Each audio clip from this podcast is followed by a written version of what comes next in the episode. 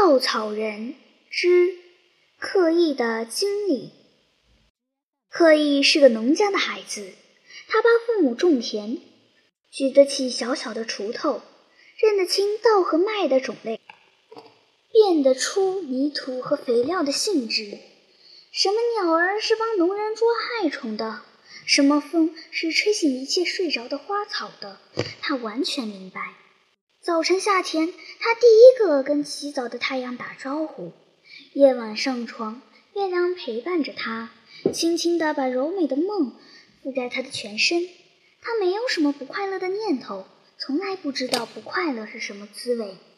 从都市里回来的人告诉刻意的父母说：“都市里真快乐，快乐的生活是咱们想不到的。”这一回我看了一遍，就好像做了一个美丽的利乱的梦，讲不出是什么样的快乐，但是的确快乐极了。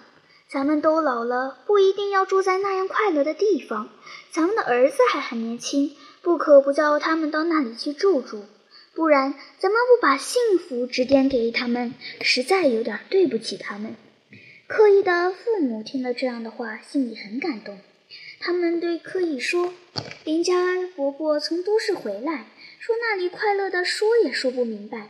你是个年轻的孩子，应当到那那里去住住，享受点快乐。我们因为爱你，知道了幸福在哪里，总要给你指点明白。”柯意很孝顺，父母的嘱咐他从没有不听从的。这一回，父母要他到都市里去，他自然很顺从的答应了。父母又说：“既然你很愿意去，你就放下手里的锄头，早点动身吧。”柯伊放下了锄头，辞别了父母，离开了自己家的田地。走了几步，觉得有点舍不得，又转了回来。他跟田里的庄稼说了些告辞的话，又跟鸟儿合唱了几句离别的歌。他向风说：“您不怕走远路，送我一程吧？”他对太阳说：“隔几天我再跟你请早安吧。您回去的时候遇见月亮，请您叮嘱他不要记挂我，不要过分伤心。”跟所有的朋友一一告了别，刻意才转身向前走。风听他的话，跟随着他，一阵又一阵，带着田野里的花香。他觉得好像在田间耕作。刻意走了一阵，觉得有点疲倦。坐在一棵大树底下休息，风还一阵一阵的送来了花香，它渐渐朦胧了。忽然，一阵又轻又脆的扑翅膀的声音惊醒了他，就在他的头顶上。他抬头一看，原来是一只蜻蜓撞在蜘蛛网上，给网住了。他仔细听，那蜻蜓正在哀求他的帮助呢：“善良的年轻人，您救救我吧！我被网住半天了。”再不想办法逃脱，坐在网中央的那个魔王就要把我吃了。善良的年轻人，只要您一举手，我就有命了。快救救我吧！刻意听了，觉得蜻蜓很可怜，就拾起一根树枝，举起来轻轻一拨，蜻蜓就脱离了罗网。蜻蜓拿出一个小圆筒似的镜子来，对刻意说：“这镜子同我们蜻蜓的眼睛一样。”可以看见人的眼睛看不见的事物。你要知道一切事物将来会是什么样子，用这镜子一照就成了。你救了我的命，我把这镜子送给您做报答。蜻蜓说完，扑着翅膀飞走了。刻意藏好了镜子，他不再休息，一口气跑进了都市，在一家店铺里当学徒。在店铺里，刻意认识了许多许多的东西。都是以前没见过的，一个方匣子上面有几支针，自己会转动，隔一会儿会自己发出声音来。他听人说这叫做钟，又听说人说敲五下、六下的时候是早晨，晚上敲十二下的时候是半夜。许多垂垂下挂的灯不用添油，不用点火，他听人说这叫做电灯，到晚上自然会亮，到天晓自然会灭。街上一个人坐在有两个轮子的东西上，这东西有两根长柄，由另一个人拖着飞跑。他知道了，这叫做人力车。一个又矮又阔的怪物。到晚上，怪物巨大的眼睛放出耀眼的光，载着几个人飞驰而过。他知道了，这叫做摩托车。一所玻璃小房子里，里面挤满了人，不用人拖，不用牛拉，跟又矮又阔的怪物一样，也能自己飞跑。他知道了，这叫做电车。但是他看不见他的老朋友，田里的庄稼，散发着香气的泥土。会飞会唱的鸟儿，送来花香的风，在城市里他通通找不到。虽然新鲜的东西是那样有趣，但他真挚的记挂着他的老朋友们。第二天早上，他在床上醒来，一向的习惯，睁开眼睛总是很明亮。可是为什么只看到漆黑的一片呢？天还没有亮吗？醒得太早了吗？他疑惑极了，走到外边张望，街上也很暗，电灯还没有熄灭，发出惨淡的光。他还以为是在夜里，可是钟敲起来了，一下，两下，六下，不明明是早晨了吗？早晨的太阳哪里去了呢？为什么不来跟他打招呼呢？起了床就应该做事儿，现在做什么事呢？他感到一种感受不了的沉闷和压迫，很不舒适。但是黑暗包围着他，怎么才能打破这黑暗的包围，畅快地透一口气呢？他要漱口，不知哪有水；他要洗脸，不知哪有脸盆和毛巾。他只好默默地坐在大海似的黑暗中，细细辨别那刚尝到的不愉快的滋味。钟敲了七下，又敲了八下，才有一丝淡淡的光从窗口透进来。一切全都沉寂，只听得那个钟滴答滴答响个没有完。他回想在家的时候，这会满耳朵都是高兴的声音。晨风在村中的田里低唱，鸟儿成群地唱着迎接太阳的颂歌，在田间劳动的伙伴们。互相问答，兼着水车旋转的咿呀声，锄头着地的砰砰声，村里的鸡此起彼伏啼个不停，黄牛也偶尔仰天长鸣一声。想起这些，他更耐不住这里的寂寞凄凉。屋里屋外都冷清清的，有点像坟墓。他无可奈何，取出蜻蜓送给他的镜子来摆弄。看看它究竟有什么神秘？他想用镜子照一照他们，看他们会在镜子里出现什么形象。这倒是一件有趣的事儿。他就揭开一位师傅的帐子，把镜子凑在眼睛上一照，怕极了，怕极了！那位师傅只剩下皮包骨头，脸上全没血色，灰白的吓人。这不是跟死人一个样吗？他不敢再看，立刻放下帐子。他想再照照别人看，或者会看到好看的形象。他就捡了一位肥胖的师兄，揭开他的帐子，把镜子凑在眼睛上一照，怕极了，怕极了。那个师兄也瘦得只剩皮包骨头，脸上毫无血色，灰白的吓人。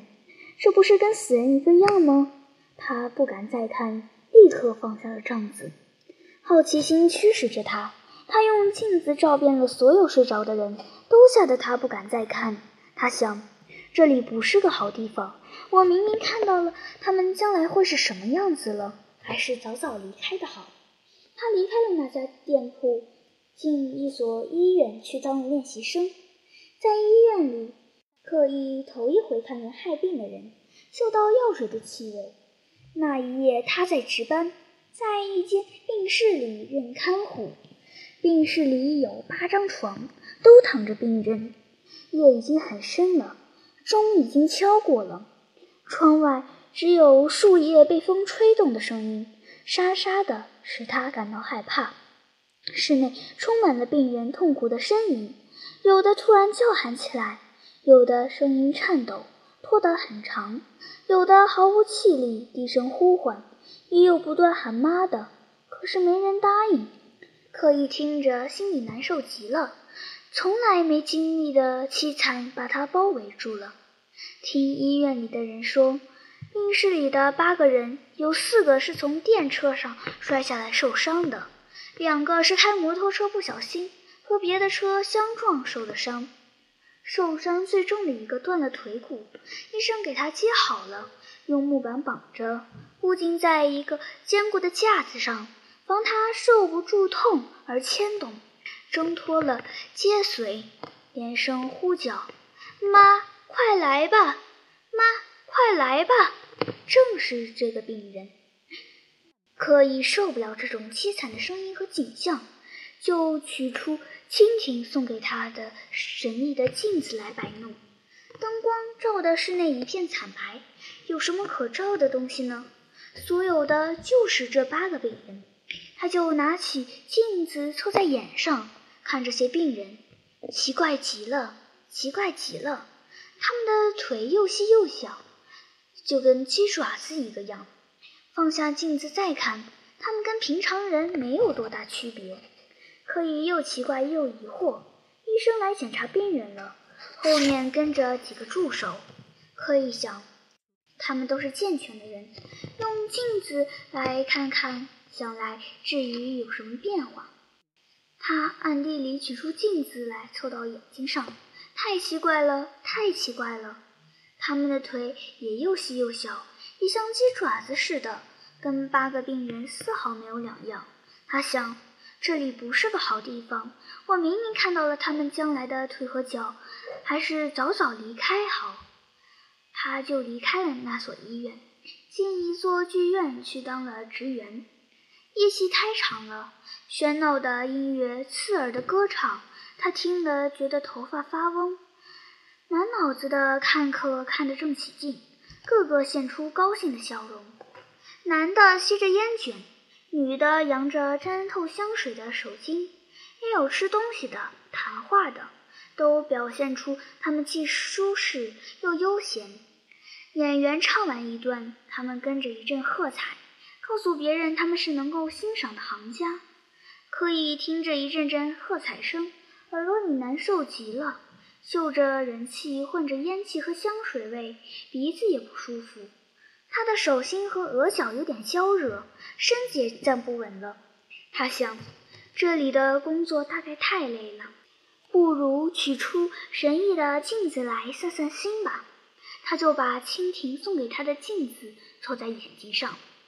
奇怪的景象在镜子里出现了：那些看客个个只剩皮包着骨头，脸上全没血色，灰白的吓人，腿和脚又细又小。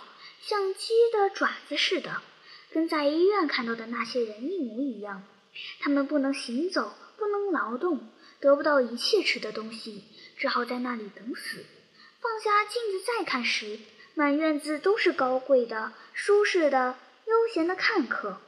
他不敢再看，立刻奔出了戏院。他想：我为什么不回去呢？明明看见了都市里的人们的将来的命运。他连夜向自己的家乡奔去，不管路上怎样黑暗。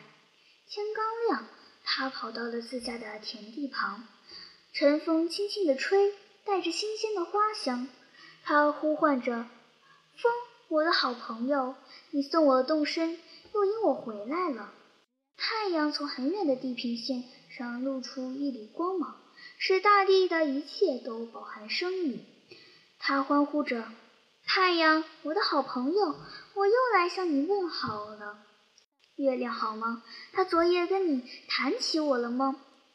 鸟儿们唱得很热闹，它欢呼着：“鸟儿们，我的好朋友，你们齐唱吧，我又要回到你们的队伍里来了。”田里的庄稼一起的向他点头，他感动的流下眼泪来，欢喜的不得了，只是喃喃的说。我的宝贝，我的宝贝，正要回家去看父母，他忽然想起了那神秘的玩意儿，为什么不在这儿也照一照呢？他取出蜻蜓送给他的镜子，凑在眼睛上一看，他快乐地大叫起来：“将来的田野美丽极了，有趣极了！真的会有这样一天吗？